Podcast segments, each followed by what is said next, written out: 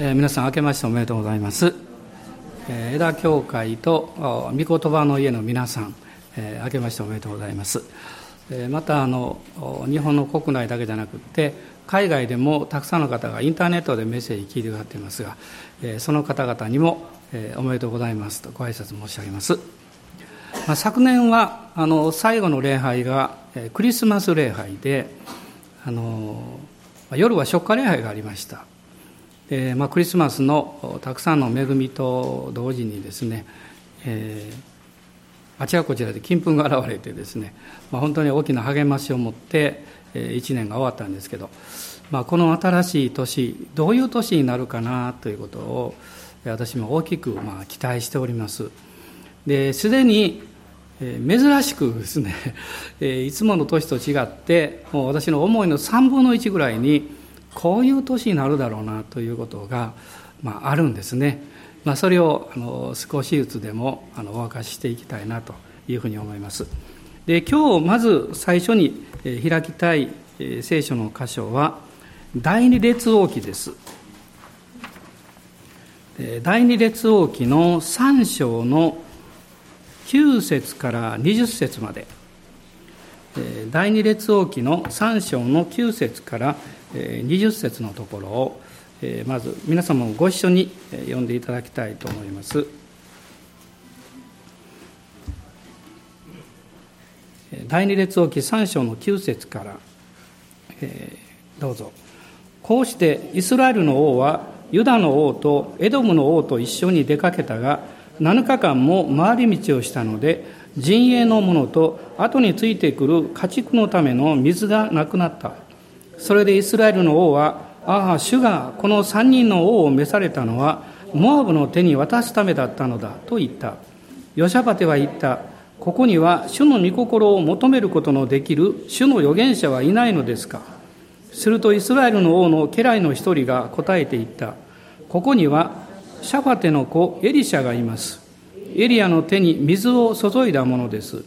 ヨシャパテが主の言葉は彼と共にあると言ったので、イスラエルの王とヨシャパテとエドムの王とは彼のところに下っていった。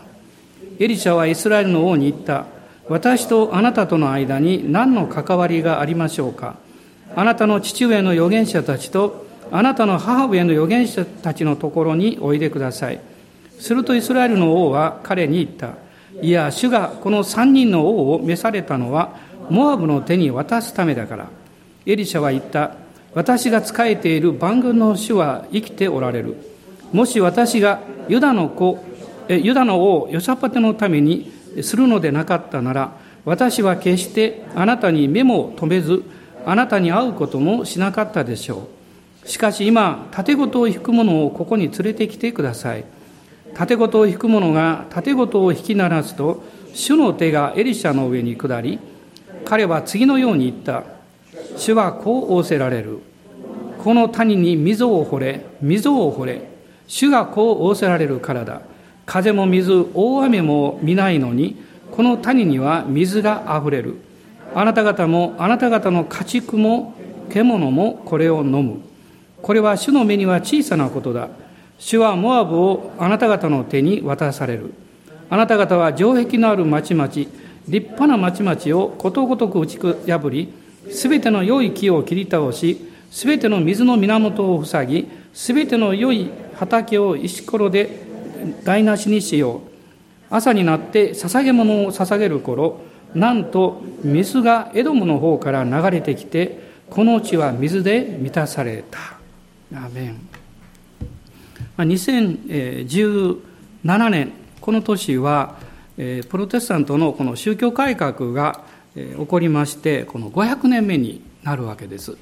まあ、1517年に、まあ、ルターがですね、当時の、まあ、ローマ教会のこの免罪符をたくさんこう売って稼いで、えー、メインの教会を修復しようというその考えに非常に反対をしまして、まあ、95か条の論題というものをですね、まあ、ビッテンベルグの城教会お城の教会ですねその扉に打ち付けた、まあ、それがこのスタートになっているわけですまた今年は元旦礼拝と、日曜日が重なるというですね、まあ、こういう珍しい年でもあるわけですね。ちょっとゆうべあのインターネットで調べてみたんですね。確率はどのくらいなのかなと調べましたら、結構あるようですね。あの大体こう数字的には7年に1回ぐらいはそうなる予定なんだそうです。まあ、実際そうならないんですけれどもね。まあ、そういうふうに、この新しい年が始まって、いるわけです。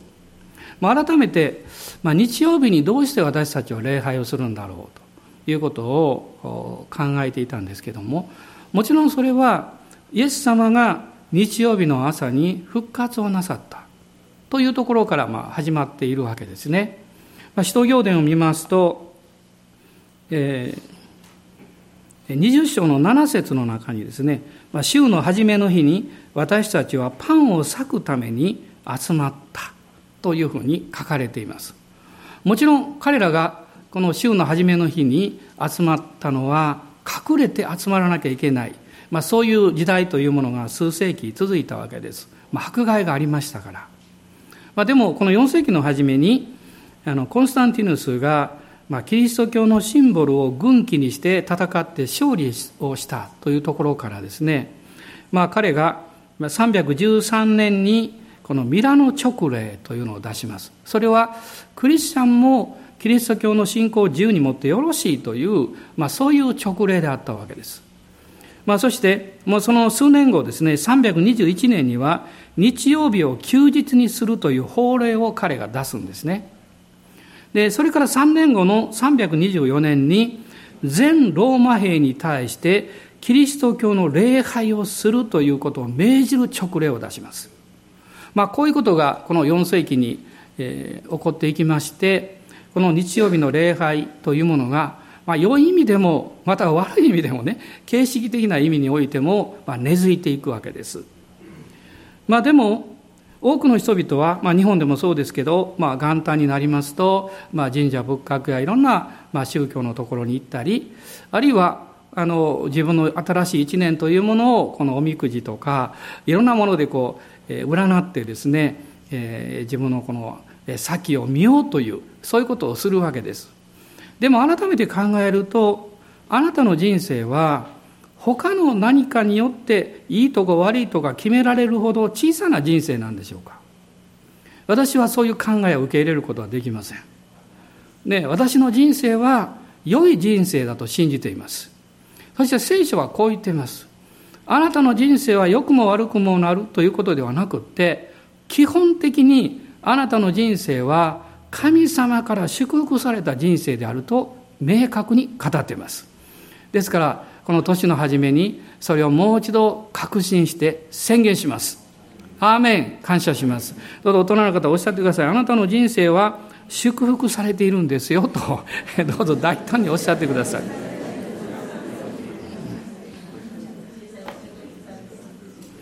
神はキリストにおいて天にあるすべての霊的祝福をもって私たちを祝福してくださいました。エペソ書の一章の三節には、まあ、こういうふうにまあ書かれているわけですね。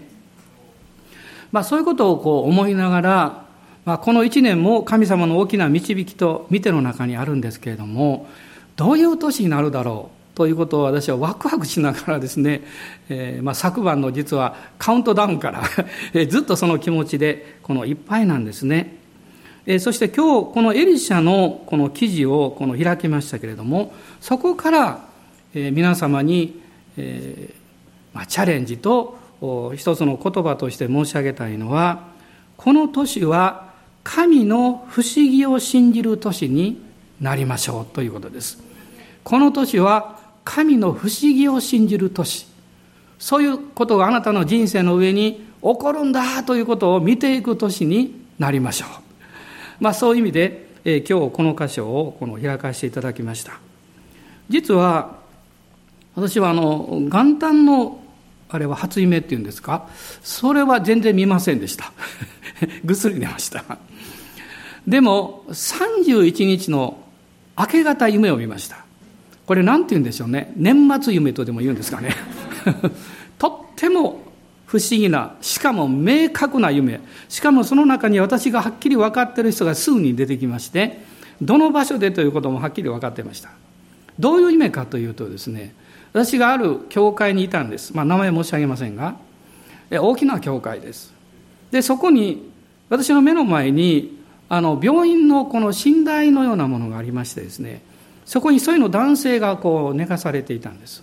よく見ると私の数十年来の実は友人だったんです。彼はクリスチャンでしたが今教会に行っておりません。そして彼を見て私は驚きました。彼がその場で息引き取ったんです。私は驚いてですね周りにクリスチャンたちがいまして一緒に祈りました。でも彼は死んでしまったんです。ところがその翌日夢の中ですねまだ夢が続くんですけど 翌日のお昼過ぎにですねまだそのまま残ってるんですね。あのその彼の遺体もそこにあるんです。私も何人か周りにいるんです。突然彼が息を始めたんです。私驚きました。で彼をこう起こしてですね背中を叩きながらイエスの皆によって生き返れって 何度も言ってるんです。そして彼は生き返ったんです。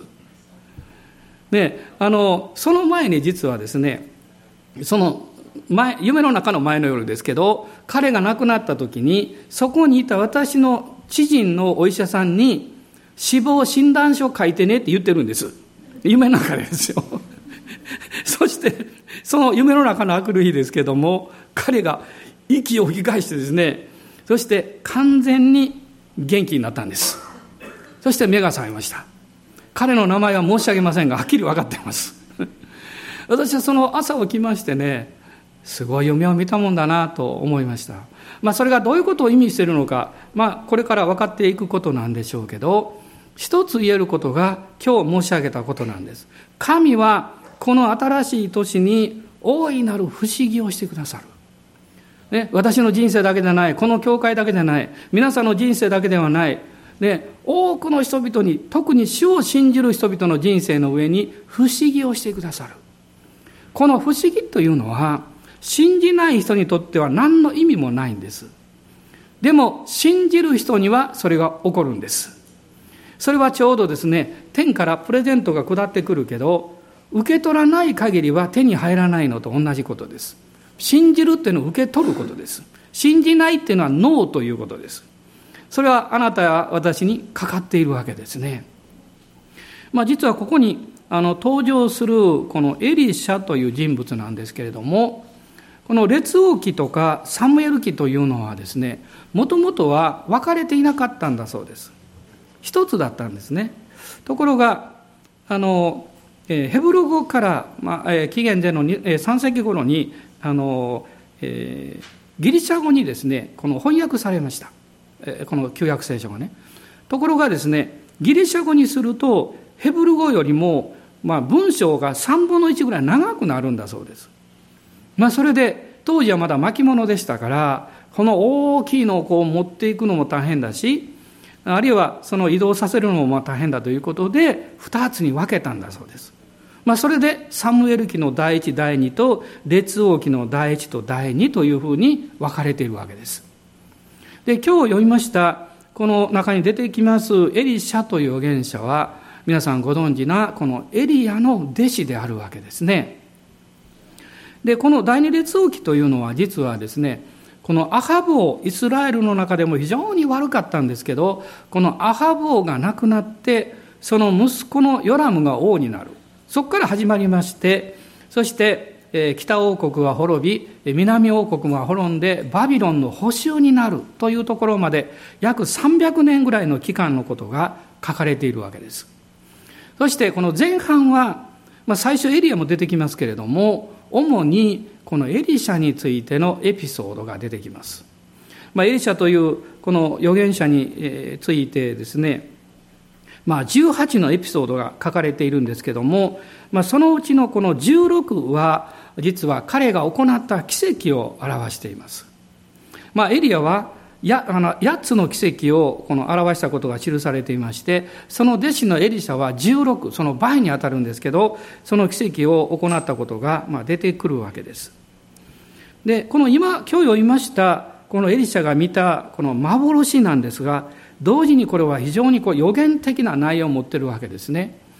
でこれはそこだけ見ますと分かりにくいんですけどもその背景というもの。まあ、今日読みませんでしたが3章の1節から8節の中に、まあ、実はそれが出てくるわけです、まあ、当時ですねイスラエルは北と南に分かれておりました。北王国イスラエルと南王国ユダに分かれていたわけです。そして、えー、モアブという国があってそのモアブの国がこのアハブ王の時にイスラエルに貢ぎ物を送っていたわけです。ところがですねこのアハブ王が亡くなった途端に彼らはまあ次の後継者は弱いと見て取ってですねその貢ぎを治めることをやめてしまったんです、まあ、それで北王国イスラエルの王ヨラムは彼に戦争をこう仕掛けるんですけど自分たちだけでは勝つ見込みがないんで南王国ユダのその当時の王様だったヨシャパテに使者を送って一緒に戦ってくれと言うんです。そして最終的にはエドムの国の王様3人が一緒になってこのアラムと戦おうとするんですね。ところが彼らがアラロに入っていきましたら道に迷ってですね7日間もうあちらこちらこう行き巡る。その結果飲み水がなくなってしまうわけです。するとこのイスラエルの王が言うんですね。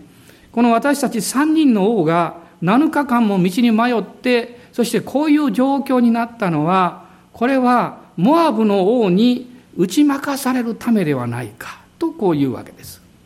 皆さんここで私たちがまず考えさせられることがあるんですね。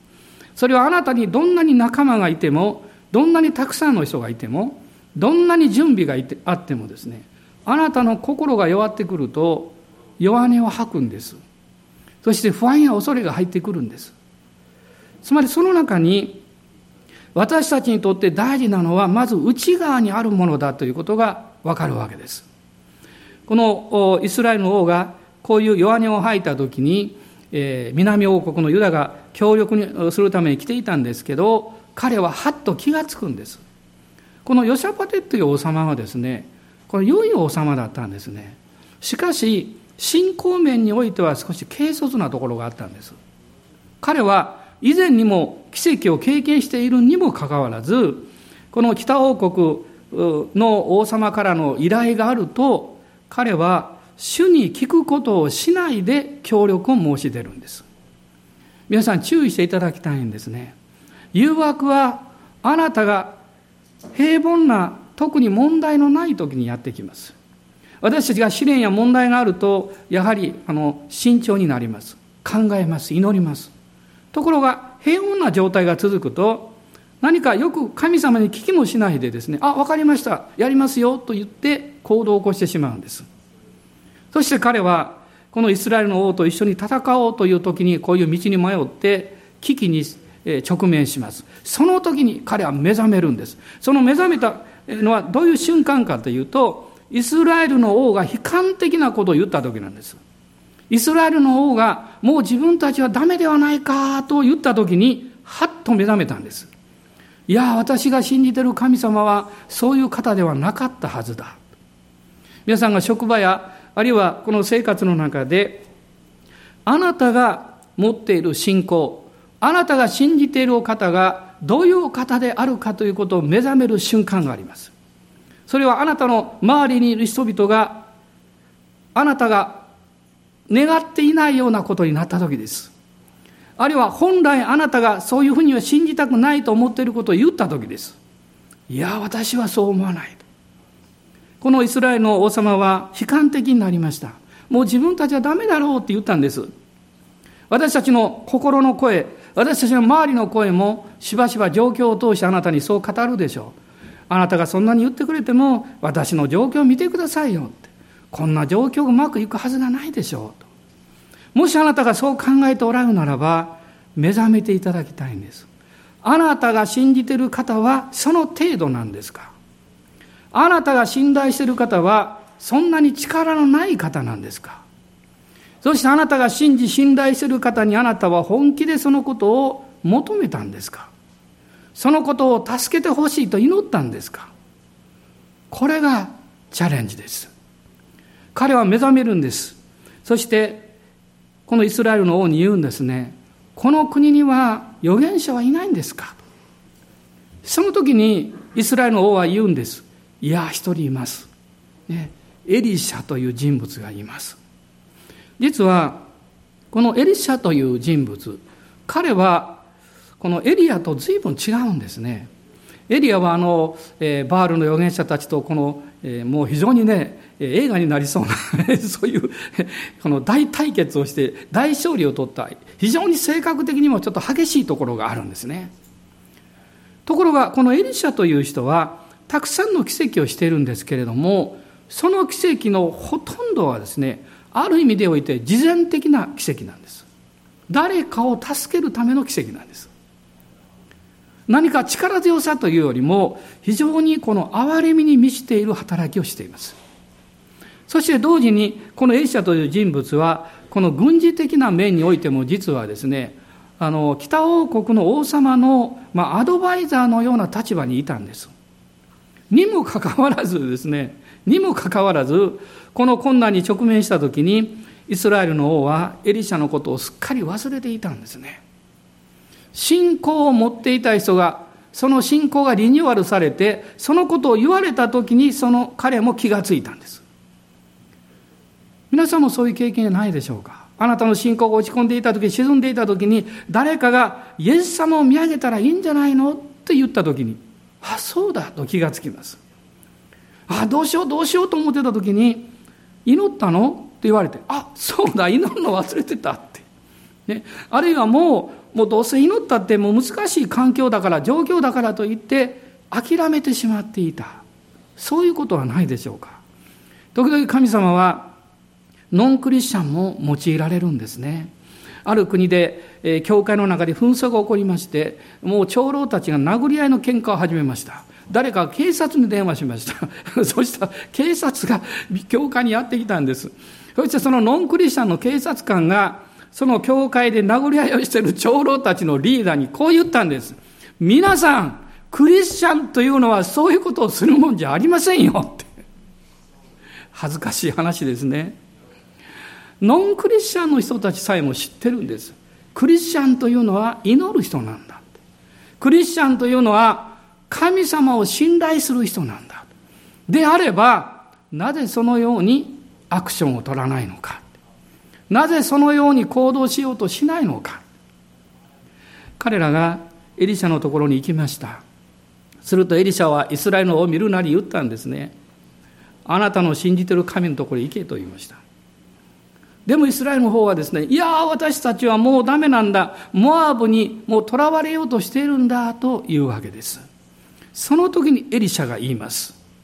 もしここにヨシャパテがいなければ、私はあなたの言葉を聞いてあなたを助けることはなかったでしょうと言うんです。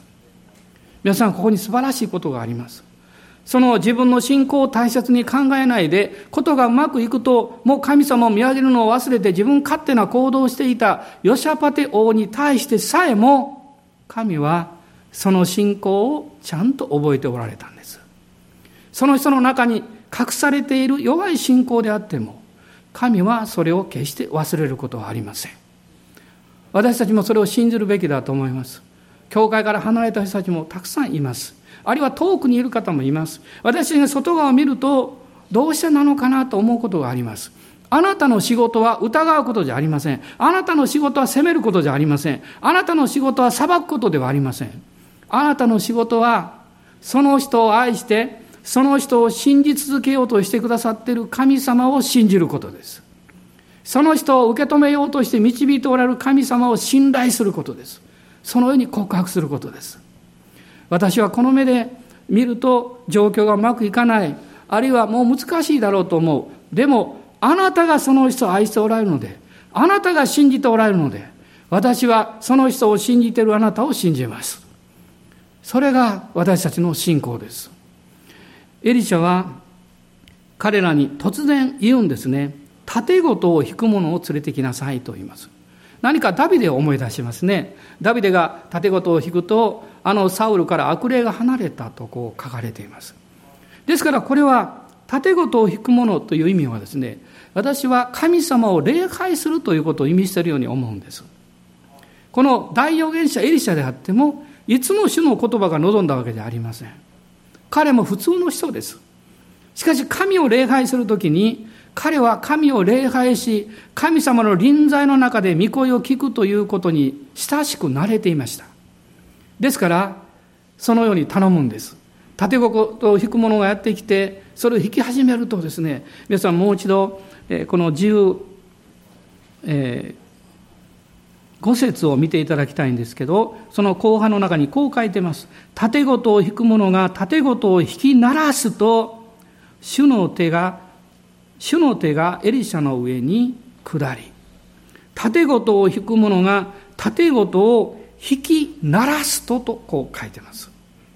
私はこれを見ながら、あ最近、あの、集会があるとね、CPM の集会が終わりにはいつもこう多くの方のために祈るんですけど、まあ、毎月たくさんの方に祈るんですけど、まあ、最近は前よりもですね、よくその総額をしてもらうことが多いんですね。私お願いします。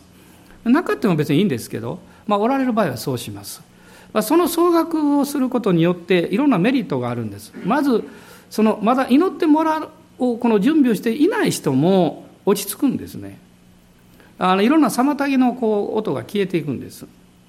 でも、それ以上に大事なことは、その総額の中で私もですね、神様の方に自分の信仰のこう焦点を当てやすくなるんです。これは皆さんもね、このワーシップをした時には思うと思うんですね。今日も素晴らしい賛美がありましたけど、それを聞きながら、あ、素晴らしいなと思いながら私たちは何を考えてたんでしょう。イエス様のことを考えたと思います。主の方に目がいったと思いますね。ですから、そこに油注ぎがやってくるわけです。すると、エリシャが面白いことを言うわけですね。彼がこう言うんです。主がおっしゃるんだって。この谷に溝を掘れ、溝を掘れ。そして、風も水、大雨もないのに、この谷には水が溢れる。あなた方も、あなた方の家畜も、獣もこれを飲むと彼は言うわけですね。谷というのは低いところですね。でも、その谷に溝を掘れとエリアは言います。まずこの幻です。この幻のことが起こるんだと言います。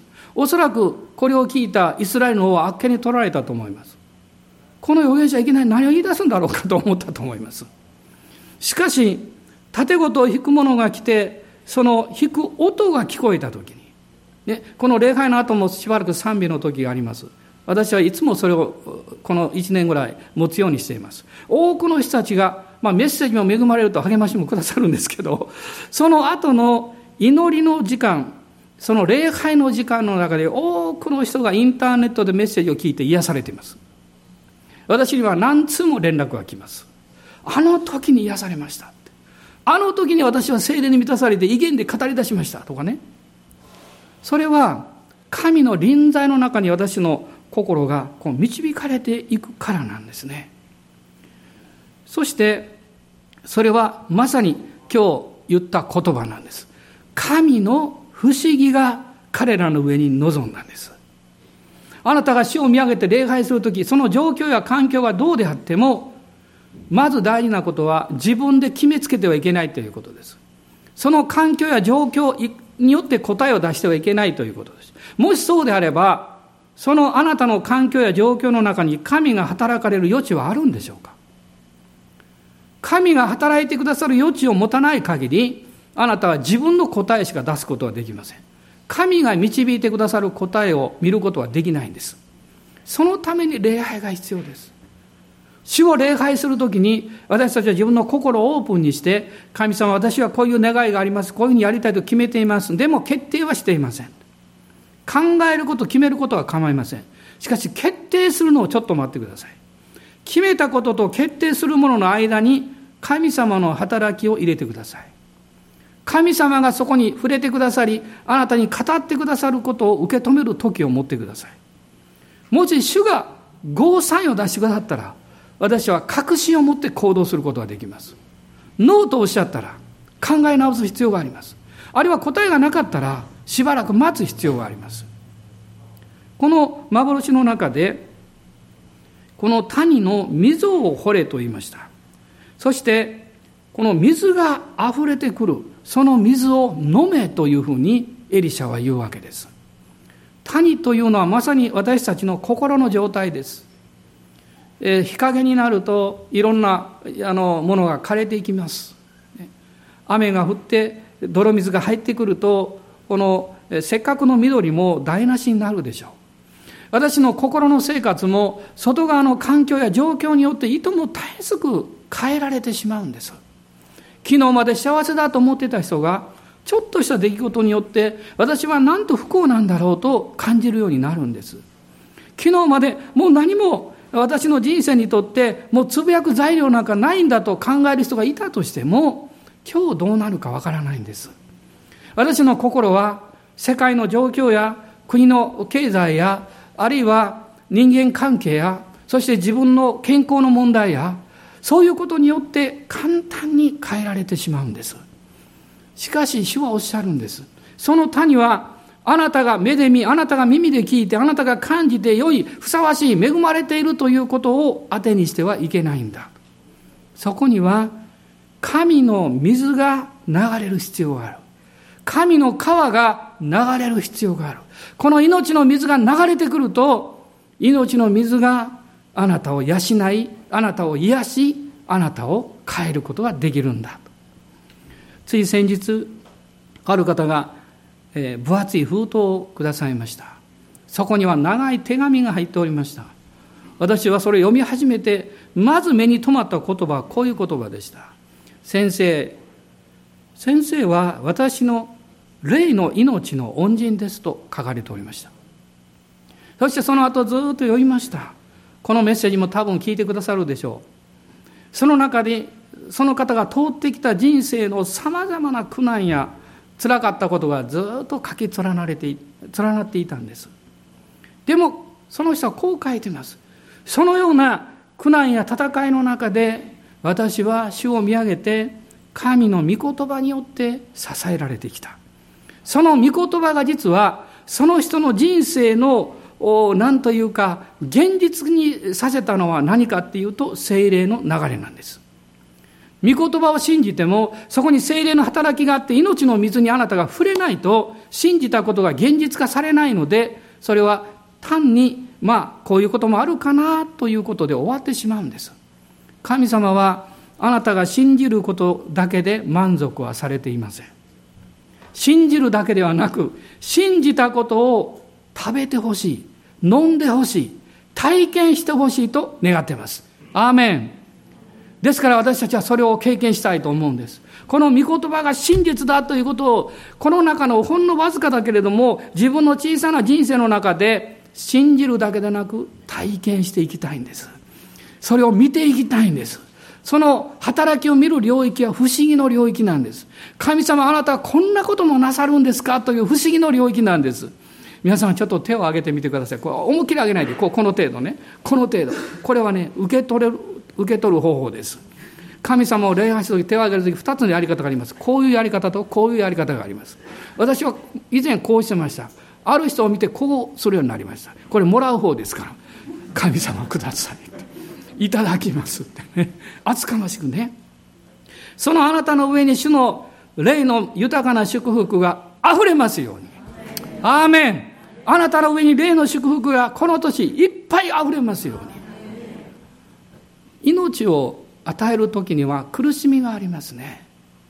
イエス様も海の苦しみのことをおっしゃいました。海の苦しみを初めて聞いた人が、まさか赤ちゃんが生まれることを知らなかったら、きっと大怪我をして死にそうだと勘違いすると思います。ね119番呼ぶでしょうね。でもそうじゃなく、今、海の苦しみの中にあるんだということを知ってる人は、この苦しみは必要なんだということを理解します。この苦しみこそ、命の価値をさらに価値あるものにする経験だと知ってるからです。あなたの痛みや苦しみやあなたの試練がなかったら、あなたの受けた恵みの価値は低いものになります。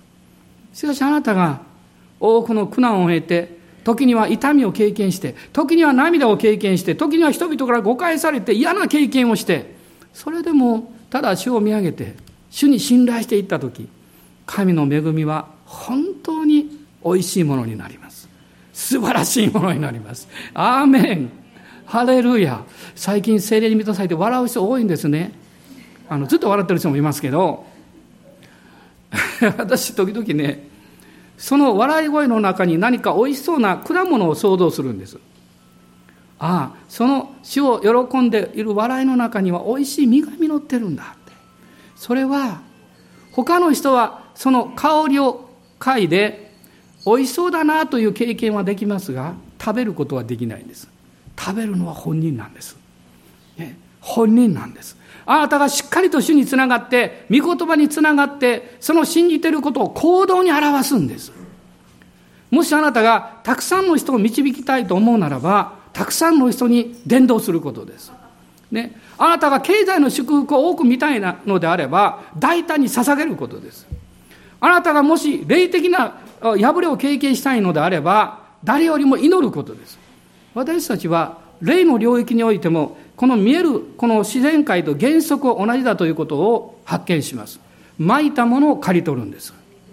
まいたものを刈り取るんです。多くまくものは当然多く刈り取るんです。わずかしかまかないものはわずかしか刈り取らないんです。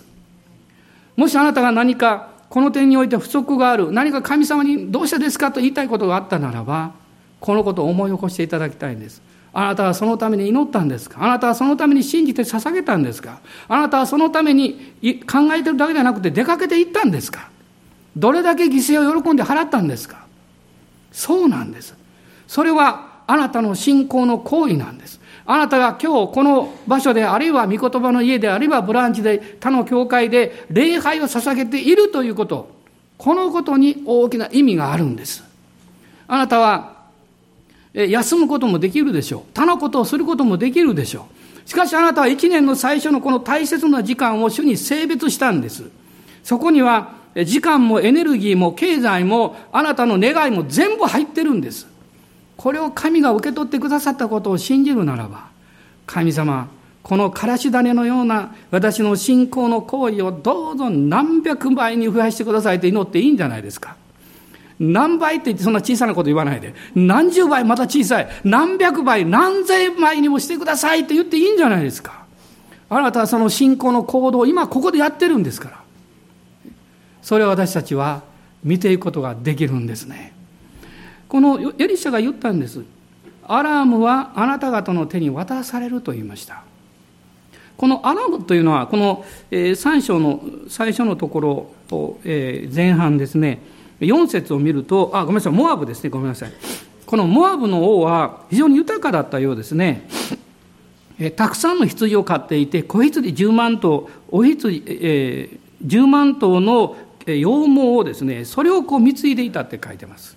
まあ彼はそれを惜しくなってやめちゃったんですけど、でもこのモアブの王が負けるんだあなた方はやがて勝ち取るんだという時、これは何を意味しているんでしょう。それはこの幻の中にあるように、命の水があなたの内側から溢れて、あなたの心の谷を満たすとき、あなたの生活において大勝利がやってきて、大いなる具体的な祝福が流れてくるということです。流れてくるということです。私は以前よりもちょっと厚かましくなりました。それは何かをいただく、神様からいただいたときに、えー、以前は少しこうもらっていいかどうかわからないんで、主よ、ちょっとと言ってました。本当欲しいのにね。ででも今は正直に言うようになりました。ありがとうと言って神様からもらいます。ね。すると主がおっしゃるんです。全部取ったらダメだね。それはあなたに委ねたんだから、あなたがそれをどうするかよく祈りなさいよとおっしゃいますね。私たちはこの年、大きく主から受け取りましょう。ね、この世があなたに与えてくれます。モアブがあなたに与えてくれます。それはどんどんやってきます。そしてそれを私たちは主に捧げていきます。主に捧げていきます。先ほどエリシャのことを申し上げたけど、えー、まあ、あと何回かまたエリシャの話をしたいと思ってるんですけど、このエリシャのことを学ぶときに、私はエリシャが大好きになりました。彼は非常に憐れみの心を持った人なんです。そして当時の預言者集団を指導したリーダーなんです。そしてまた同時に国のために祈り、アドバイスをした人物なんです。彼は偉大な預言者であり、偉大な指導者であり、そして小さな人を、弱い人を決して忘れることのなかった人なんです。私はこう考えて願っていますこのような教会になりたい。このような歩みをしたい。皆さんいかがでしょうか？それをするためには自分の力だけでは限界があります。神の国の領域の不思議をもっと経験したいんです。お立ち上がりください。主を礼拝いたしましょう。主が今日もこの一年の一番最初の時にあなたに語ってくださいます。あなたが大きく手を広げる時に恵みと慈しみに満ちた方が天から語ってくださいます。恐れることはありません。私はあなたと共にいます。私はあなたの弱さや必要を知っています。あなたが自分はダメだこれはできないと言っているあなたの声もちゃんと聞いています。しかしそれを無視しているわけじゃない。私はあなたの弱さよりもはるかに豊かな恵みを持った強いものなんだ。この私があなたを用いるんだと主はおっしゃいます。ですから信じます。主はこのある試合の小さな小さな群れですけどどうぞこの世界のために用いてください。全世界に福音を伝えていくどうぞ主を教会として用いてください。私たちの小さな人生を信仰の足跡を残せる歩みにしてください。個人の成した技なんかは消え去っていきます。しかしあなたと共に歩いた信仰の証は常しえに残ります。アーメン。感謝します。あなたを信頼します。あなたを愛します。聖霊様ですから今豊かに望んでください。おお主よ。皆さん先ほどのように手を少し上げましょう。ねそして主から受けましょう。おお主よ。天の恵みをこの一年の初めにあふれるばかに受け取りましょう。アーメンアーメン。あなたの心の谷に溝を掘りなさい。信仰の霊を解放しなさい。あなたの心の深いところにあるその信仰の霊を解放しなさい。とそこに秘訣があります。勝利があります。アーメン。私があるいは私たちが決めてきた小さな決断を横に置きましょう。主あなたの御心でしょうかともう一度尋ねましょう。あなたの導きでしょうかと主に聞きましょう。あなたの御心であれば私は自分の計画を変えます。自分の願いを横に置きます。アーメン感謝します。アーメン感謝します。ハレルヤ。ですから聖霊様望んでください。今望んでください。オーリハンバラララスクローリアーメンアメンアレルヤ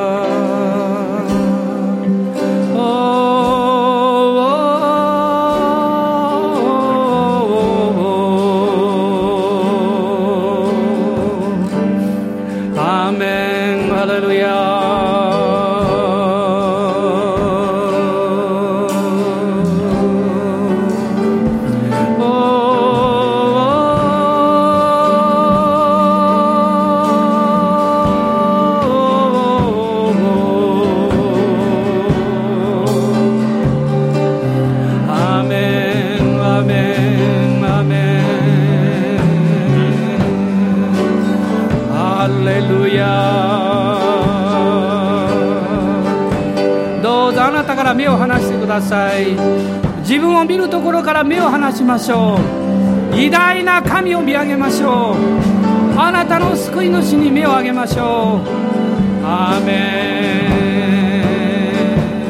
ン。あなたの職場にあなたの家庭にあなたの人生にあなたの将来にあなたの学び屋に主は不思議をなさいます。神の不思議を信じましょう。アーメンアーメン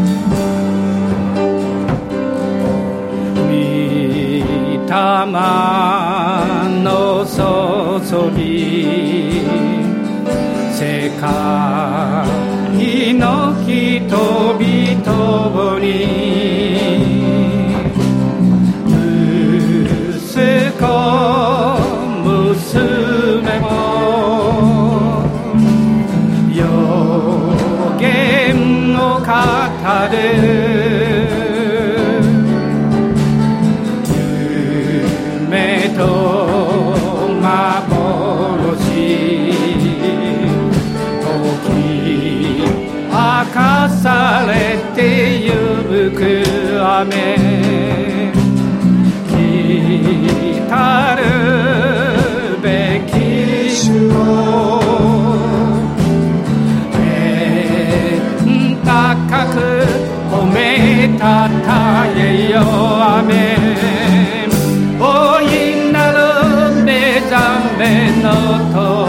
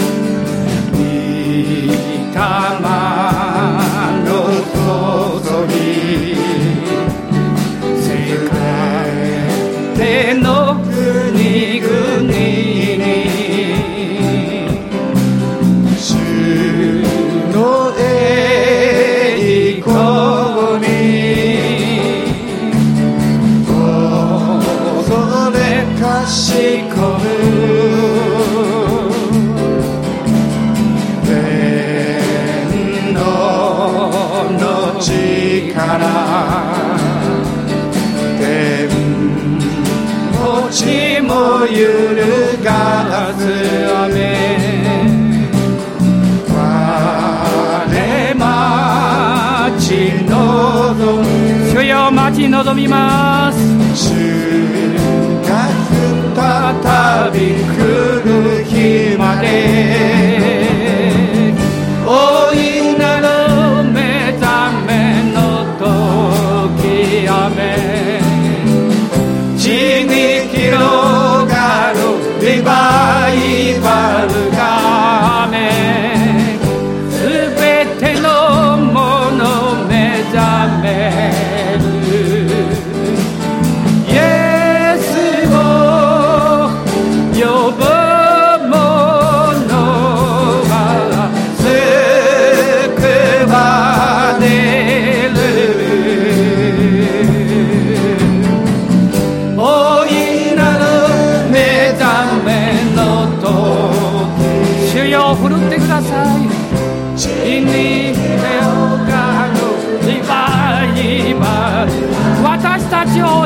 守ってください。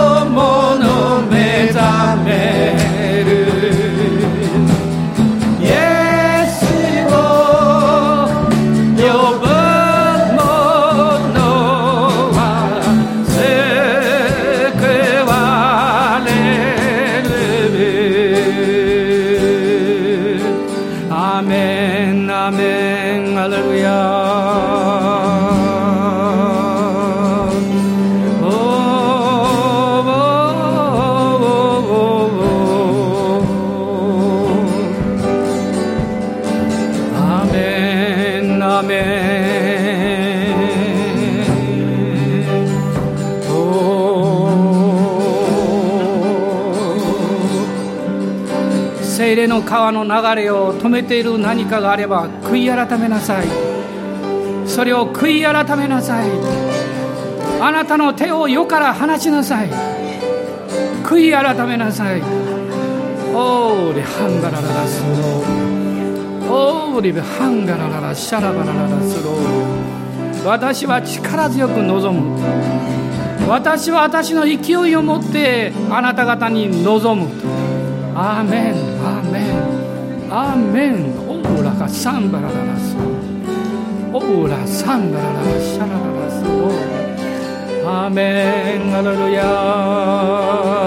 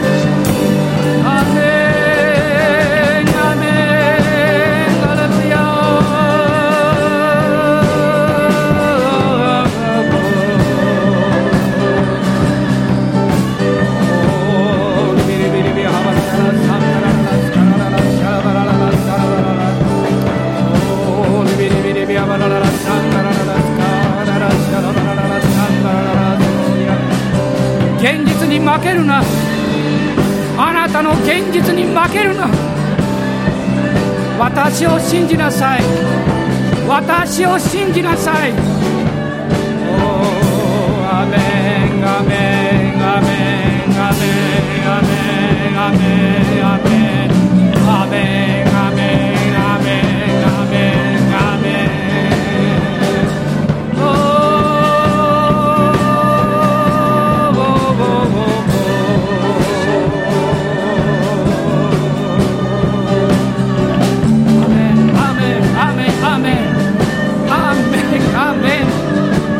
何か溢れています。溢れてきます。おーレベハンバラララス。オーラバガサンバラララシャンディリベハバラララスローヤ。オーラバガサンバラララスローヤ。私の父が愛しておられる。オーラバガサンバラララシャラバラララスローヤ。アメンアメン。アメン。アメン。アメン。アメン。アメン。Oh.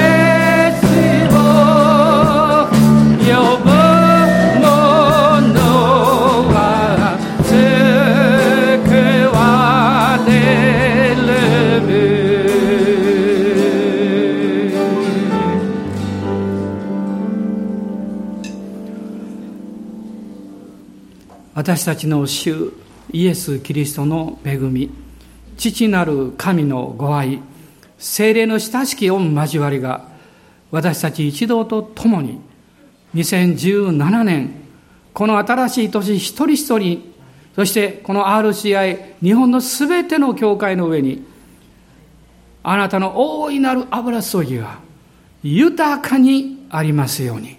アーメン。